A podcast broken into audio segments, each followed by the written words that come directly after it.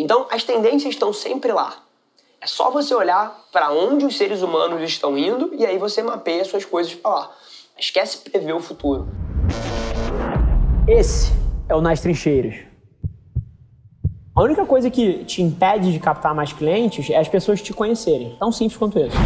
Mas assim, não existe, não existe crescimento que funcione na mesma velocidade que o crescimento que mídia proporciona. Agora, é muito delicado e toda vez que eu sento para conversar com alguém que fala que alguma coisa funcionou melhor do que Facebook Ads, por exemplo, assim, é uma afirmação sempre que precisa ser analisada, porque Facebook Ads não é Facebook Ads, é como você faz.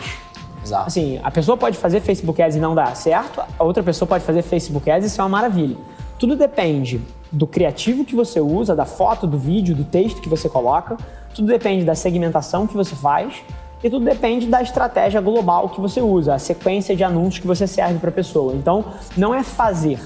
Assim, se você me dá uma bola de futebol, cara, eu vou jogar como o Rafael joga. Se você dá uma bola de futebol pro Neymar, ele vai jogar como o Neymar joga. Não é a bola de futebol que faz a diferença, é a maneira que você opera aquela bola. Então, a primeira coisa que eu te digo é que as parcerias com influenciadores são uma coisa que você tem que fazer e tem que investir o teu tempo fazendo. E assim, as parcerias com influenciadoras, você precisa, com o seu próprio esforço, ir ali, buscar elas, negociar. É uma coisa que não escala com tanta facilidade. Você tem que fazer, mas não escala.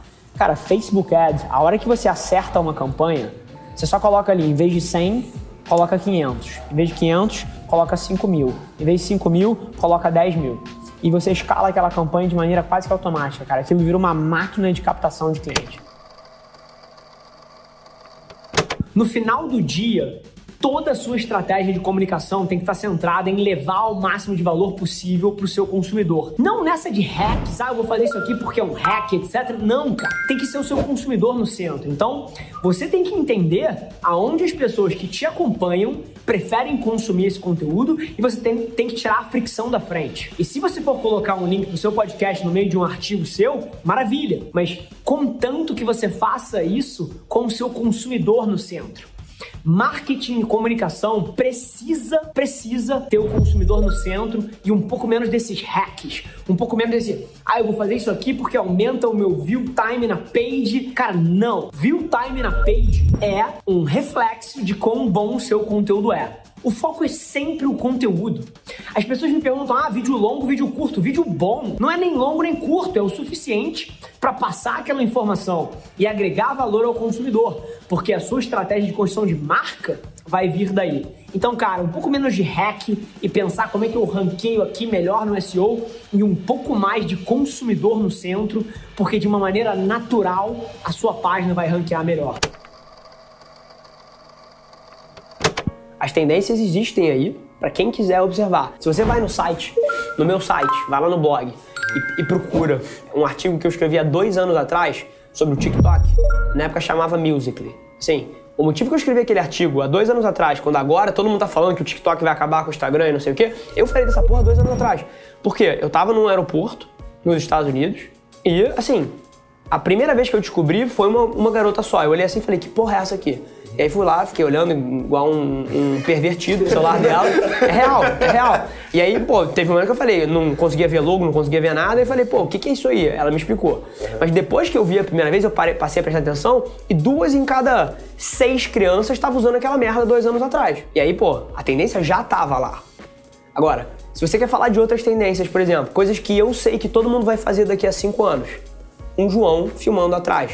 CEOs de empresa tendo seus dias de, a dia filmados com equipe de conteúdo. É como se fosse aquele assessor de imprensa que andava do lado de um executivo há 20 anos atrás. O cara andava com um assessor de imprensa do lado para saber se falava, para saber se não fazia. Agora vai ser um community manager que tá fazendo story do dia a dia do cara.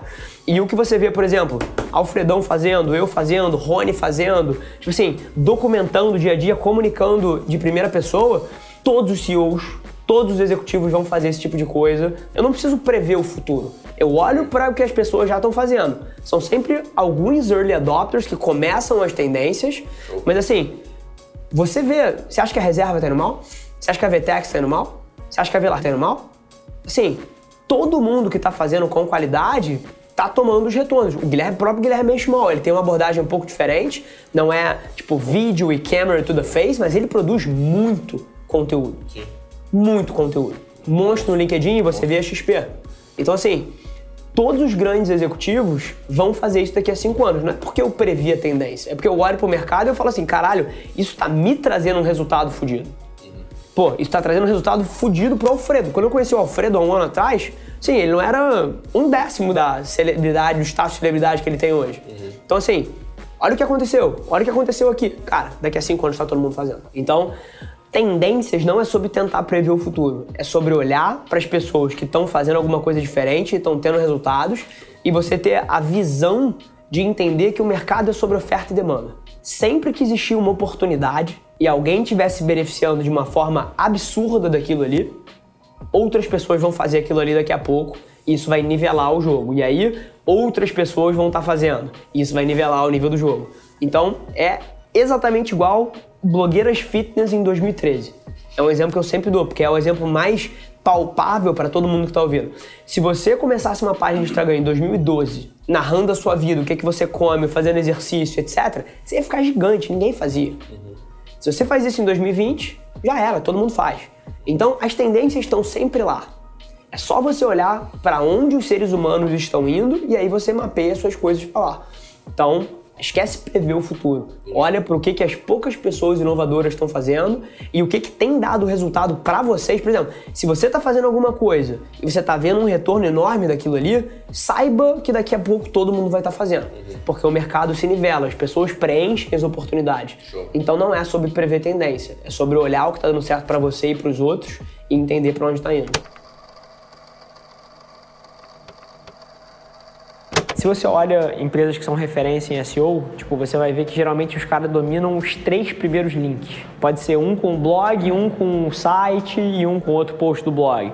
E aí o tráfego conta muito.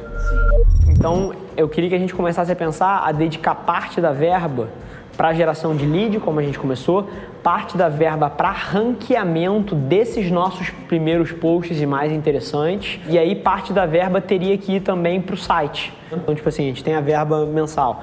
20% é para geração de lead, aí não sei, talvez 30% para gerar tráfego para os nossos principais posts que a gente quer que ranqueiem e os outros 50% para distribuir os novos conteúdos que a gente vai lançando ou para outras campanhas, mas eu acho que talvez seria interessante a gente definir essa metade da verba, 20, 25%, não sei, para geração de lead, a outra parte para geração de tráfego desses posts que a gente quer muito que ranqueiem lá em cima. Eu acho que tem que ter uma verba todo mês contínua lá construindo esse tráfego na página, mas eu acho importante a gente começar a fazer isso. Esse foi mais um episódio da nossa experiência em áudio e como eu já falei, eu adoraria saber que você está gostando do que a gente está compartilhando por aqui. Então não esquece, se você está tirando valor desse conteúdo, ia significar o mundo para mim, que você tirasse um print da sua tela, postasse no stories me marcando e aproveita para ir na sua plataforma favorita também e deixar um rating de cinco estrelas e um comentário lá, ajudando a gente a construir essa comunidade tão vibrante que move o Brasil para frente através do empreendedorismo e que fala desse Brasil que dá certo. É um prazer ter vocês comigo e a gente se vê no próximo episódio do podcast.